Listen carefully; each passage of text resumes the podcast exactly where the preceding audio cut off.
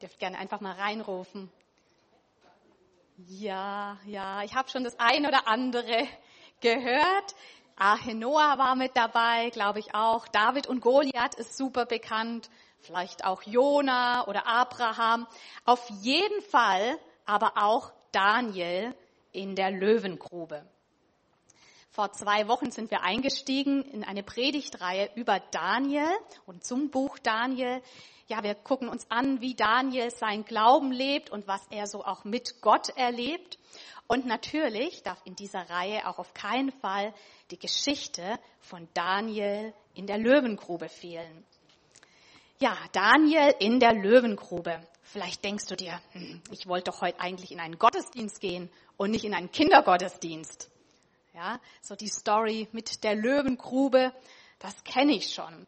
Und ich bin mir sicher, die meisten von euch könnten das auch wirklich gut wiedergeben, grob zusammengefasst. Daniel, Kapitel 6, könnte man sagen, da war Daniel fromm und gottesfürchtig. Aber genau das wurde ihm zum Verhängnis. Er hatte Neider und die haben sich hinter seinem Rücken eine Intrige ausgedacht.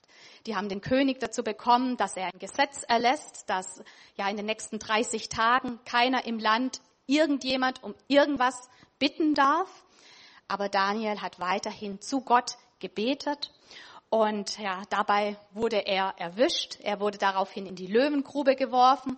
Aber Gott hat seine Hand über ihm gehalten. Er hat Engel in diese Grube reingeschickt. Und ja, Gott hat dafür gesorgt, dass Daniel unverletzt bleibt. Und so konnte er ja wirklich lebendig wieder aus der Löwengrube herausgeholt werden. Soweit grob zusammengefasst. Ende der Geschichte. Und wir könnten Kaffee trinken gehen. Könnten wir. Aber ich glaube, dass in dieser Geschichte wirklich Schätze für uns drinstecken. Und ich glaube, es lohnt sich, noch ein klein wenig zu warten, bevor wir Kaffee trinken gehen. Und es lohnt sich wirklich, diese alte, diese bekannte Geschichte da nochmal wirklich reinzugehen und zu gucken, was Gott dadurch zu uns heute reden möchte. Ja, der Daniel war in der Löwengrube. Ich muss ja zugeben, ich selber bin gar nicht so der Held, was Tiere angeht. Ja, ich bin eher mit Geschwistern aufgewachsen als mit Tieren. Und ja, ich habe nichts gegen Tiere. Manche sagen ja so, ich habe nichts gegen Tiere, wenn sie gebraten bei mir auf dem Teller liegen und so weiter, dann finde ich das ganz gut. So bin ich jetzt nicht drauf, ja. Also ich finde Tiere schon oft ganz süß und niedlich, aber eher so bisschen aus der sicheren Entfernung. Also wenn ich jetzt spazieren bin und da kommt so ein Hund auf mich zugerannt und der Besitzer sagt ganz entspannt, ach, der will nur spielen, dann denke ich doch, oh, mir wäre es irgendwie ein bisschen lieber, der würde sich jemand anderen zum Spielen aussuchen. Ja, mit Daniel wollten nicht nur ein paar Hunde spielen, sondern mit Daniel wollten, wenn man so will, echte, richtige, hungrige Löwen spielen. In einem Zwinger unter der Erde. Und ich habe mal so ein paar Zahlen und Fakten dabei für diejenigen, die da eher so ein bisschen Fakten brauchen. Ihr seht schon den Löwen hier im Hintergrund. Ein ausgewachsener männlicher Löwe kommt auf ein durchschnittliches Körpergewicht von 225 Kilo. Löwen können bis 20 Kilo auf einmal fressen. Jo. Löwen pirschen sich an ihre Beute heran. Ist eine Distanz von circa 30 Metern erreicht, so wird die Beute von dem Löwen mehr, mit mehreren Sätzen angesprungen. Jeder Sprung ist dabei etwa sechs Meter lang. Durch die Wucht des Aufpralls wird selbst ein großes Beutetier aus dem Gleichgewicht gebracht. Kleineren Beutetieren durchbeißen Löwen anschließend das Genick. Größere Beutetiere werden durch einen Kehlbiss getötet. Da die Eckzähne des Löwen zu kurz sind, um größere Blutgefäße zu erreichen, töten sie diese größeren Beutetiere, indem sie die, Luftröhren einklemmen, die Luftröhre einklemmen und so die Sauerstoffversorgung der Lungen unterbrechen. Ich will mal gar nicht mehr weiter, weiter reden und lesen hier. Einfach das im Groben, die Faktenlage. Und es leuchtet ein, wenn ein Mensch in eine Löwengrube geworfen wurde, dann bedeutete das das sichere Todesurteil. Und so war das leider zu dieser Zeit und auch noch lange, lange Zeit später so eine ganz übliche Hinrichtungsform, gerade auch für Christen. Aber die Geschichte von Daniel in der Löwengrube ist ja nicht ohne Grund erzählt. Und sie zeigt wieder einmal mehr, dass Gott es ist, der das letzte Wort spricht, dass Gott es ist, der wirklich der Herr ist über Leben und Tod, dass Gott ja der lebendige Gott ist, dass er alle Macht, alle Möglichkeiten hat, zu retten, zu bewahren, einzugreifen und den Spieß umzudrehen. Und selbst der König, der selber ja gar nicht persönlich an Gott geglaubt hat, der sagt am Ende von dieser Geschichte, denn er ist ein lebendiger Gott, der ewig bleibt und sein Reich ist unvergänglich und seine Herrschaft hat kein Ende. Er ist ein Retter und Nothelfer und er tut Zeichen und Wunder im Himmel und auf Erden. Der hat Daniel von den Löwen errettet. Was für ein Statement. Ich habe die Predigt heute überschrieben, Glaube, der sichtbar ist. Glaube, der sichtbar ist. Denn wir sehen hier in dieser Geschichte so zwei Dinge. Zum einen hat Gott sich sichtbar zu Daniel gestellt. Auf eine wunderbare Art und Weise wurde sichtbar, hey, Gott ist mit Daniel. Und zum anderen hat auch Daniel sichtbar seinen Glauben gelebt. Und da möchte ich heute Morgen mit, mal mit euch reingehen und mal, ja, mit euch anschauen, wie hat Daniel denn konkret in seinem Alltag den Glauben gelebt? Wie hat er sichtbar eben Glauben gelebt? Und ja, was kann das auch für uns bedeuten? Wie kann das auch bei uns aussehen, dass wir sichtbar mit Gott leben? So ein erster Punkt. Wir sehen bei Daniel, und das finde ich mega genial, seine Leidenschaft für Gott hat im Alter nicht nachgelassen. Auch im Alter war er absolut hingegeben. Wir haben uns in den letzten beiden Predigten ja mit Daniel beschäftigt und zu diesem Zeitpunkt war Daniel ein junger Mensch, ein Jugendlicher und ja, die, die da waren, erinnern sich vielleicht auch, dass Daniel vom Bild her auf der PowerPoint beim letzten Mal noch so ein klein bisschen anders ausgesehen hat, ja. Aber inzwischen hat er weiße Haare, hat er einen Bart, er hat auch sogar ein bisschen dickeres Bäuchlein bekommen, ja. Dieser Daniel ist gealtert. Bei den letzten Malen, da war er, also beim ersten Mal war er so 12, 14 Jahre alt, als wir geguckt haben, wie er da an den babylonischen Hof kam. Und da war so das Thema, was wir bei ihm gesehen haben, dass er sich sein Glauben echt was kosten ließ, dass er eben dort nicht die, ja, sich der, Reli der neuen Religion und der Kultur einfach angepasst hat, sondern dass er ganz konsequent bei seinem Glauben geblieben ist. Und wir haben Daniel dann auch kennengelernt, das letzte Mal, da war er ein paar Jahre älter, wie er ja durch den Traum und das Gesetz von dem König Nebukadnezar echt unter Druck gekommen ist. Und wir haben gelesen, wie er ja in dieser Zeit einfach auch Gott gesucht hat und sein Vertrauen auf Gott gesetzt hat. Also das war der junge Daniel, so von den letzten beiden Predigten, wie wir ihn kennengelernt haben. Daniel, der geradlinig war, opferbereit war, der eng mit Gott unterwegs war, der glaubensvoll war. Und manchmal haben wir so dieses Bild von diesem jungen Daniel, der so als junger, mutiger Kerl so in der Blüte seines Lebens bei vollen Kräften jetzt auch in die Löwengrube geworfen wird. Und mir ist tatsächlich aufgefallen, einige Bilder, so in der Kinderbibel und so weiter, die stellen Daniel auch so als jungen Kerl in der Löwengrube dar. Aber die Sache ist, wir sind inzwischen einige Kapitel weiter im Buch Daniel. Es ist ordentlich Zeit vergangen. Man kann die Geschichte von Daniel in der Löwengrube sehr genau eigentlich datieren, und zwar auf das Jahr 539 vor Christus. Das war die Zeit der Meder und Perser und da war Darius inzwischen König. Und wir können dem entnehmen, Daniel war inzwischen um die 80 Jahre alt. 80 Jahre alt. Ein ganzes Stück älter als die aller, allermeisten hier. Aber was wir bei Daniel sehen, und das finde ich echt begeisternd. Wir sehen, dass er sein Glauben auch in seinem Alter noch immer leidenschaftlich und hingegeben gelebt hat, wie am Anfang. Er ist nicht nur irgendwann mal als junger Mensch euphorisch gestartet. Nicht nur irgendwie mal anfangs, so am Anfangs seiner Jugendzeit irgendwie begeistert und motiviert gewesen und dann kam irgendwann so die harte Realität und alles hat sich gesetzt und wurde, ja, einfach ein bisschen gesetzter und es ist eingeschlafen, sondern jetzt in seinem Alter, mit seinen 80 Jahren, lebt er ein absolut lebendiges Glaubensleben. Mit seinen 80 Jahren zieht er sich nicht irgendwie zurück, sondern ist immer noch bereit, alles für Gott zu geben. Er ist bereit, sogar sein eigenes Leben zu geben. Das ist Leidenschaft, oder? Bereit zu sein, sein eigenes Leben zu lassen für Gott. Was für ein Vorbild, wenn es ums Älterwerden geht. Und ich glaube, es ist gut, wenn wir uns immer wieder mal auch so zurückerinnern, wie es denn so am Anfangs, in der Anfangszeit unseres Glaubens war. Wenn wir uns zurückerinnern, vielleicht an die Jugendzeit, manche sind ein bisschen später zum Glauben gekommen. Aber wie war es am Anfang? Wie waren wir doch in aller Regel begeistert mit Gott unterwegs? Wir haben unseren Glauben ja mit Begeisterung gelebt.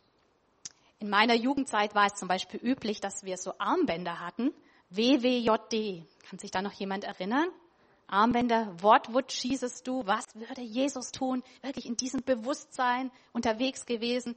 Und ich hatte nicht nur ein WWJD-Band, vielleicht hattet ihr das auch. Ich hatte ein Push-Armband. Pray until something happens. Und da passt ja noch mal irgendwo ein Armband hin, auch ein Frog-Armband noch. Fully rely on God. Ja, voll motiviert. Und nicht nur Armbänder, sondern ich erinnere mich an meine Jugendzeit. Wir hatten in der Jugend, wir hatten Gebetsnächte, ja, bis nachts um drei oder vier. Und es war Samstagabends, wir waren am Sonntag um halb zehn, die ersten wieder im Gottesdienst, voll motiviert, ja. So war es einmal. Es ist gut zurückzurinnen, wie war es einmal und hey, wie sieht's jetzt bei mir aus? Und es geht ja nicht darum, alles eins zu eins zu erhalten und zu kopieren und nie was anders zu machen oder so. Ganz klar, die Zeiten ändern sich und vielleicht auch wie Glaube gelebt wird, ändert sich, das ist okay. Aber Gott wünscht sich, dass unser Glaube lebendig bleibt, dass er leidenschaftlich bleibt, dass er begeistert bleibt, dass unser Glaube nicht mit den Jahren irgendwie einschläft. Dass unser Glaube, auch wenn wir älter werden, sich nicht irgendwann in den Ruhestand verabschiedet. Und ich bin mir sicher, wir brauchen auch hier im CCB, wir brauchen beides. Wir brauchen die jungen Daniels, ja, die wirklich Gott an die erste Stelle setzen, die sagen, ich lebe für Gott. Wir brauchen diese jungen Daniels, wir brauchen aber genauso auch die älteren Daniels. Wir brauchen Vorbilder von Menschen, die, ja, wo der Glaube gereift ist, wo der Glaube gewachsen ist, aber eben nicht eingeschlafen ist, sondern wo Leute auch im Alter noch wirklich aktiv und sichtbar ihren Glauben leben. Wo ältere Menschen ja ihr Leben dafür einsetzen, Gott zu dienen, Gott zu ehren, Gott zu suchen. Wie genial, wenn wir junge und ältere Daniels gemeinsam zusammen haben. Und ich möchte dich wirklich ermutigen, bleib dran, bleib dran, deinen Glauben aktiv und bewusst und sichtbar zu leben. Zieh dich da nicht zurück, sondern hey, sei jemand, der wie Daniel auch im Alter wirklich mit Begeisterung und mit Hingabe lebt. Ich möchte dich wirklich herausfordern, leb auf diese Weise sichtbar deinen Glauben, indem du eben auch im Alter oder im Älterwerden noch echt mit Leidenschaft unterwegs bist. Das ist so eine erste Sache, finde ich, die wir wirklich ganz neu aus dieser Geschichte für uns mit rausnehmen dürfen. Bei Daniel sehen wir noch eine zweite Sache. Er lebt seinen Glauben in einem nichtchristlichen Umfeld. In seinem Fall war das der Beruf. Und er ist in seinem Beruf, in seinem Job ist er positiv aufgefallen. Vielleicht schon nachgedacht, Daniel war 80, noch immer berufstätig, ja, wer weiß, ob uns das auch mal noch passiert. Aber jedenfalls bei ihm, es, er war erst so positiv im Beruf aufgefallen, dass er die Karriereleiter nach oben geklettert ist und ihm dort im Job eine große Verantwortung übertragen wurde. Ich lese mal ab Vers 2, da heißt es, und es gefiel Darius, über das ganze Königreich 120 Statthalter zu setzen. Über sie setzte er drei Fürsten, von denen einer Daniel war. Ihnen sollten die Statthalter Rechenschaft ablegen, damit der König nicht zu Schaden komme. Daniel aber übertraf alle Fürsten und Statthalter, denn es war ein überragender Geist in ihm. Darum dachte der König daran, ihn über das ganze Königreich zu setzen. Krass, Daniel übertraf, heißt es hier, seine Kollegen. er ist positiv herausgestochen. Und die Frage ist, durch was ist er positiv herausgestochen? Durch seine Pünktlichkeit? Durch seinen ordentlichen Kleidungsstil? Dass er immer freundlich und nett war und allen Kekse mitgebracht hat? Nein, davon lesen wir hier nichts. Wir lesen, es ist aufgefallen, dass ein überragender Geist in ihm war. Manche Übersetzungen schreiben, ein außerordentlicher Geist in ihm war.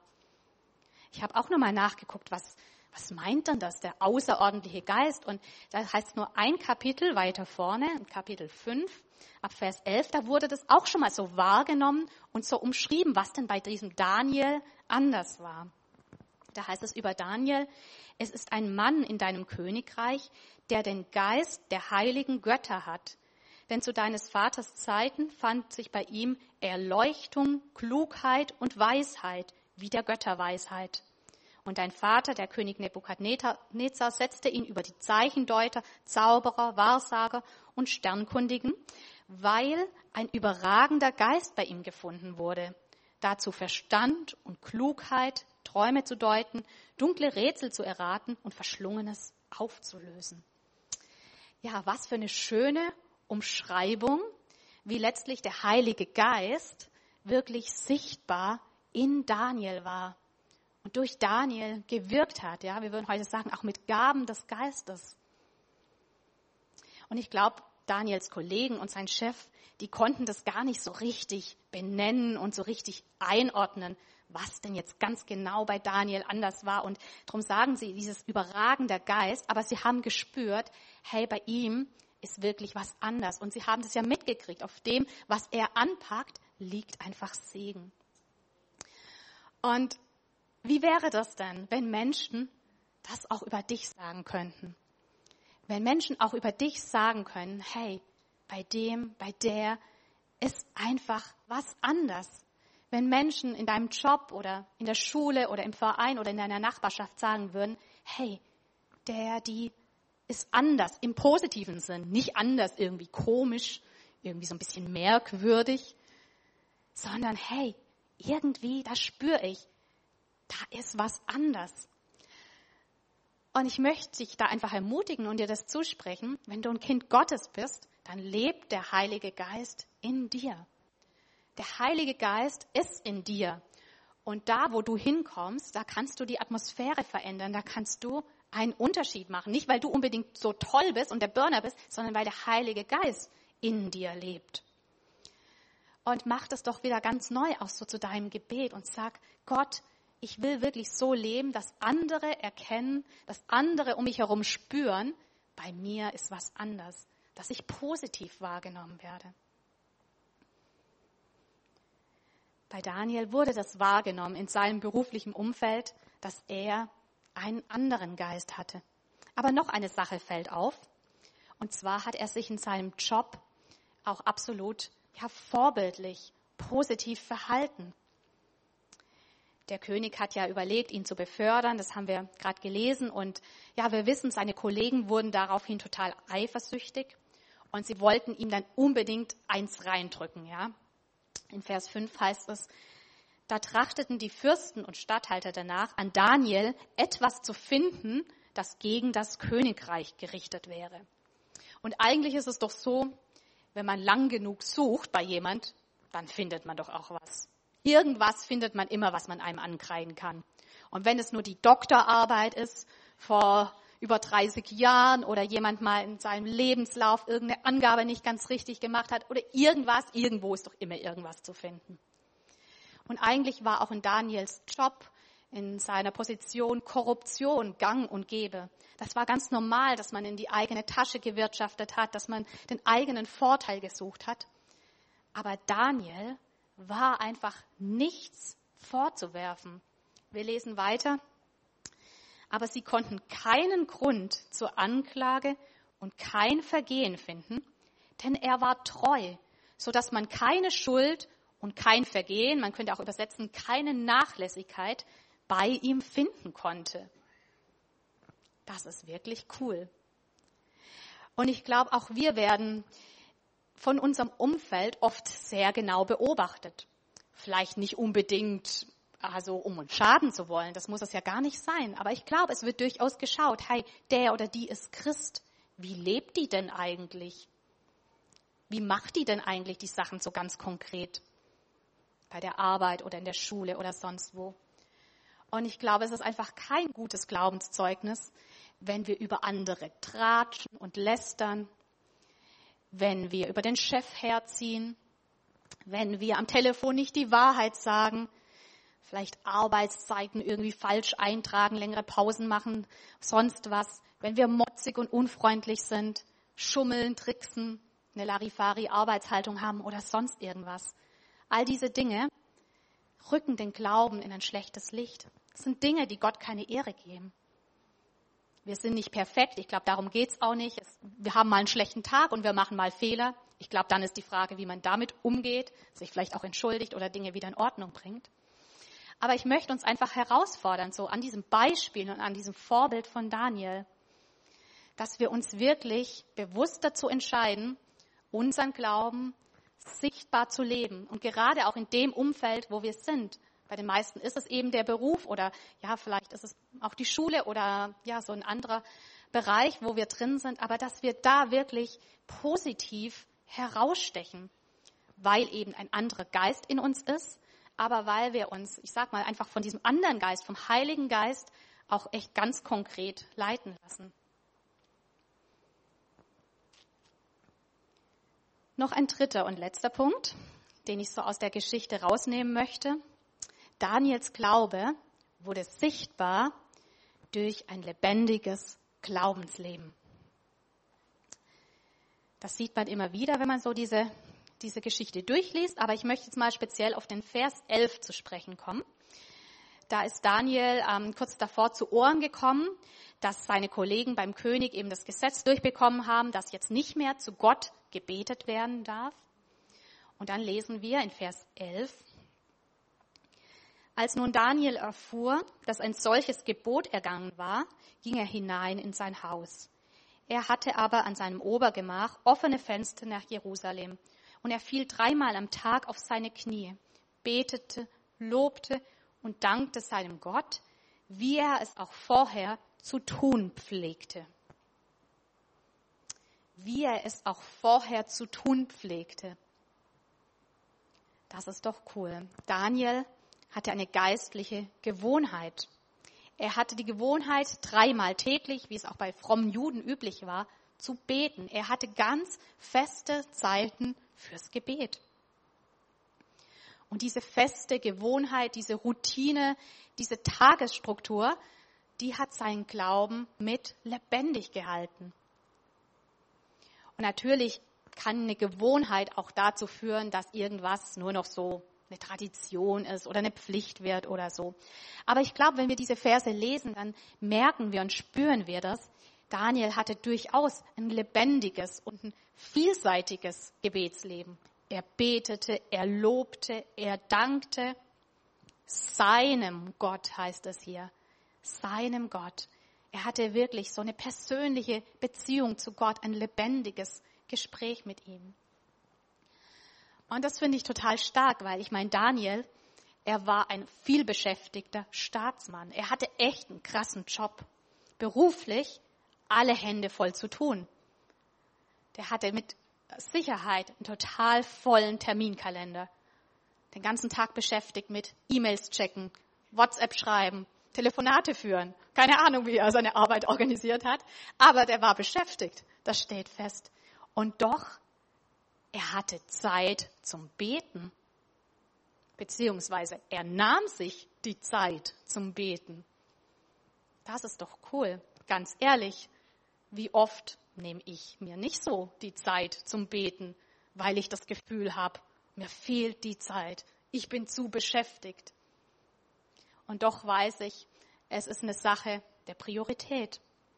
Es ist auch eine Sache, ja, wie man seinen Tag strukturiert. Und auch wenn ich das selber auch nicht, längst nicht immer so hinkriege, wie ich mir, mir das wünsche, dann weiß ich doch mit hundertprozentiger Sicherheit, geistliche Gewohnheiten, die helfen enorm, um das Glaubensleben lebendig zu halten. Daniel fiel dreimal am Tag auf seine Knie, haben wir gelesen, betete, lobte, dankte seinem Gott, wie er es auch vorher zu tun pflegte. Und nimm doch einfach nochmal so die Frage mit für dich. Welche Gewohnheit möchtest du ja entweder wirklich bewusst beibehalten oder wieder ganz neu beleben? Welche Gewohnheit möchtest du starten, um mit Gott in Verbindung zu sein? Wie möchtest du deinen Tag gestalten, strukturieren, damit wirklich auch das Gebet und ja die Beziehung mit Gott da einen ganz, ganz festen Platz drin hat? Wie möchtest du deinen Morgen gestalten, bevor du außer Haus gehst? Wie möchtest du vielleicht den Weg zur Arbeit oder zur Schule nutzen? Wie möchtest du das machen mit der Mittagspause oder abends nochmal? Überleg dir das wirklich. Hab einen Plan. Es geht hier nicht darum, dass man dann nie irgendwie äh, von seinem Plan irgendwie abweichen darf, aber ich glaube, planlos zu sein und immer alles irgendwie so auf den Abend zu verschieben, wenn man dann hundemüde ist, das ist jedenfalls kein guter Plan. Und ja, hier ist jeder selber gefragt, auch wirklich Verantwortung zu übernehmen für sein Glaubensleben, für die Begegnung mit Gott. Bei Daniel sehen wir das. Er hat ein lebendiges Glaubensleben geführt in seinen eigenen vier Wänden. Aber es war eben auch nicht nur darauf beschränkt. Sein Glaubensleben war so lebendig, dass das auch für andere Menschen um ihn herum sichtbar war. Zweimal macht der König, also war er sein Chef, eine interessante Aussage über ihn. Schon bevor Daniel in die Löwengrube geworfen wurde, sagt ähm, der König zu Daniel, dein Gott, dem du ohne Unterlass dienst, der helfe dir. Und dann auch noch mal nach der Nacht in der Löwengrube sagt wieder der König, Daniel, du Knecht des lebendigen Gottes, hat dich dein Gott, dem du ohne Unterlass dienst, auch erretten können vor den Löwen? Es wurde irgendwie wahrgenommen, Daniel dient Gott ohne Unterlass. Und Daniel war ja jetzt nicht ein Priester, der war kein Pfarrer, der war kein Pastor, der war kein Seelsorger, nur nicht mal ein Sozialarbeiter oder irgendwas. Der war, ja, was soll man sagen, ein Politiker, oder in der Wirtschaft tätig. Sowas. Und doch hat er Gott ohne Unterlass gedient. So stark hat sich sein Glauben auf seinen Alltag ausgewirkt. So sichtbar war sein Glaube im Alltag.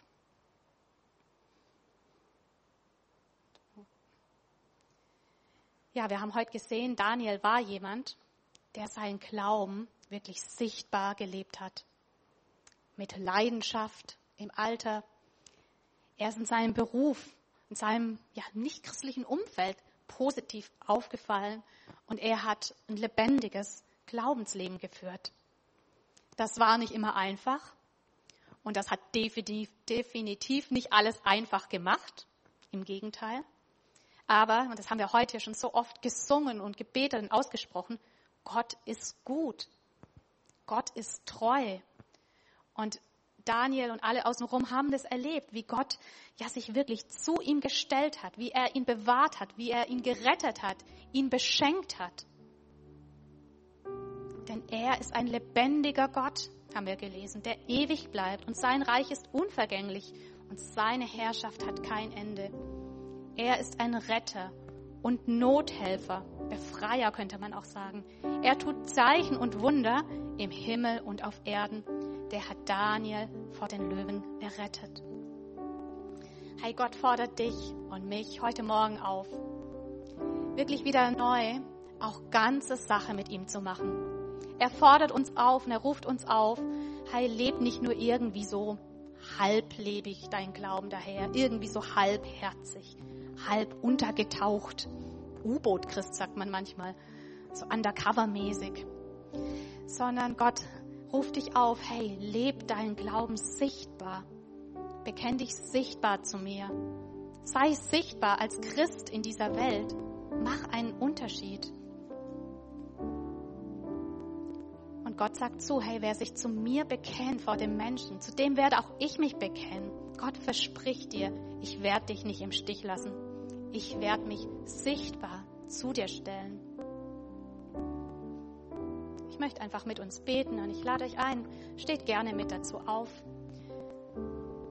Dass wir jetzt einfach nochmal eine Zeit haben, wo wir vor Gott sind und einfach darauf auch reagieren und ihm auch eine Antwort haben.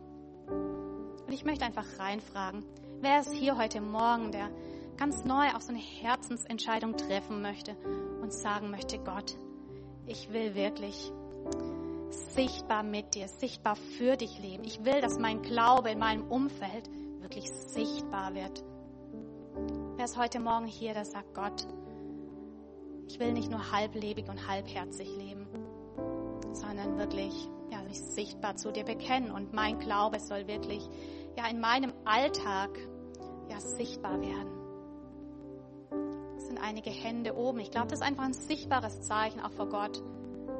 Gott, ich bin hier und ich möchte wirklich mit Begeisterung, mit Leidenschaft wieder ganz neu leben. Und ja, in meinem Leben sollen Menschen erkennen, dass du der lebendige Gott bist. Ich möchte uns einfach segnen und wenn du magst, dann ja, streck deine Hände einfach Gott entgegen als ein sichtbares Zeichen, Gott. Ich möchte wirklich sichtbar mit dir leben. Ja, Gott, wir danken dir für das Vorbild, für dieses Beispiel von Daniel, wie er schon in jungen Jahren wirklich, ja, sichtbar und auch kompromisslos mit dir gelebt hat. Und danke, dass das nicht irgendwie eingeschlafen ist, dass er da nicht nachlässig geworden ist und im Alter irgendwie dann nur noch so, ja, einfach so vor sich hingelebt hat, seinen Glauben, sondern dass er wirklich mit Begeisterung und Leidenschaft bis ins hohe Alter unterwegs war. Und das möchte ich beten für uns alle und aussprechen, dass auch wir mit unserem Glauben nicht irgendwann irgendwie so in Standby gehen oder in Rente gehen oder sonst was, sondern dass wir, egal ob wir 50, 60, 70 oder 80 sind, dass wir wirklich leidenschaftlich mit dir leben, begeistert mit dir unterwegs sind. Gott, ich möchte dich wirklich bitten, dass ja, du, dein Heiliger Geist ist in uns und dass das wirklich wahrgenommen wird in unserem Umfeld, dass dein Geist wirklich auch so ein außerordentlicher Geist in uns ist dass wir wirklich einen Unterschied machen in unserem Umfeld, da wo du uns hingestellt hast, dass wir uns auch von deinem Geist leiten lassen, dass Menschen an unserem Leben, an dem, wie wir uns verhalten, an dem, wie wir arbeiten, einfach erkennen, hey, wir sind Christen, wir leben mit dir und du lebst in uns. Und Gott, hilf uns wirklich, wieder ganz neu, da wo es dran ist, auch gute geistliche Gewohnheiten und Routinen zu entwickeln und wirklich dran zu bleiben im Gespräch mit dir, mit guten geistlichen Gewohnheiten, die uns helfen, dass unser Glaubensleben lebendig wird. Wir wollen nicht nur sonntags hierher kommen, irgendwie, um aufzutanken, dass es die Woche überreicht, sondern helf uns wirklich, dass wir unseren Alltag so gestalten und strukturieren, ja, dass wirklich die Beziehung mit dir lebendig bleibt dann leite du jeden Einzelnen durch deinen Geist. Gib uns da gute Gedanken und wirklich auch Freude dran an guten geistlichen Disziplinen, Herr. Ich möchte einfach beten, dass jeder Einzelne hier, jeder Einzelne von uns wirklich in der Beziehung mit dir wächst. Und wir wirklich einen sichtbaren Glauben ja, in diese Welt auch hinaustragen können. Und danke für diese Zusage, Gott, dass du dich sichtbar zu uns stellen wirst dass du mit uns bist, dass du für uns bist. Und es lohnt sich immer, mit dir zu leben und für dich zu leben. Du meinst es gut, Herr. Und ich hatte es auf dem Herzen, einfach auch Psalm 91, einige Verse noch ähm, ja, mitzugeben und im Gebet einfach auch auszubeten für Leute, die sich gerade so ein bisschen fühlen, als wären sie ja, in so einer Art Löwengrube. In irgendwas gefangen, in irgendwas drin, was menschlich gesehen einfach ganz, ganz schwierig ist. Da heißt es im Psalm 91, denn er, Gott, hat für dich seine Engel entsandt und ihnen befohlen, dich zu behüten auf all deinen Wegen. Sie werden dich auf Händen tragen, damit du deinen Fuß nicht an einen Stein stößt. Über Löwen und Ottern wirst du hinwegschreiten. Starke junge Löwen und Schlangen wirst du zu Boden treten. So sagt nun der Herr, weil er mit ganzer Liebe an mir hängt, will ich ihn befreien. Ich hole ihn heraus aus der Gefahr, denn er kennt meinen Namen. Wenn er zu mir ruft, werde ich ihm antworten. In Zeiten der Not stehe ich ihm bei. Ja, ich reiße ihn heraus und bringe ihn zu Ehren. Ich schenke ihm ein erfülltes und langes Leben und zeige ihm, wie ich Rettung schaffe. Stell dich wirklich auf dieses Wort von Gott. Gott will dir Rettung schaffen. Er ist bei dir. Er steht dir bei. Und er will dich zu Ehren bringen.